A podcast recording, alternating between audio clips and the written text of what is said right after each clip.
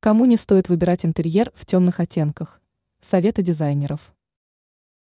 Многие могут податься искушению оформить квартиру в достаточно мрачной эстетике, так как на снимках в соцсетях это решение может смотреться притягательно.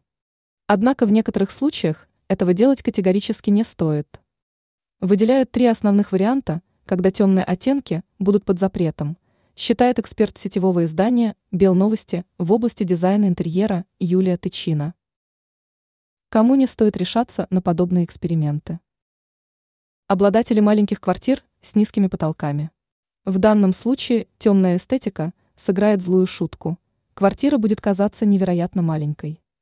Поэтому от темных полов и стен обладателям низких потолков и миниатюрной площади отказаться стоит в первую очередь. Вы склонны к депрессии. Если для вас депрессивное состояние не является чем-то незнакомым, то рисковать однозначно не стоит – Темные интерьеры позитивными и жизнеутверждающими не назовешь. Такие оттенки на чувствительных людей могут действовать угнетающе. Вы проводите дома много времени. Если вы относите себя к домоседам, то квартиру стоит оформлять в максимально уютной и комфортной эстетике.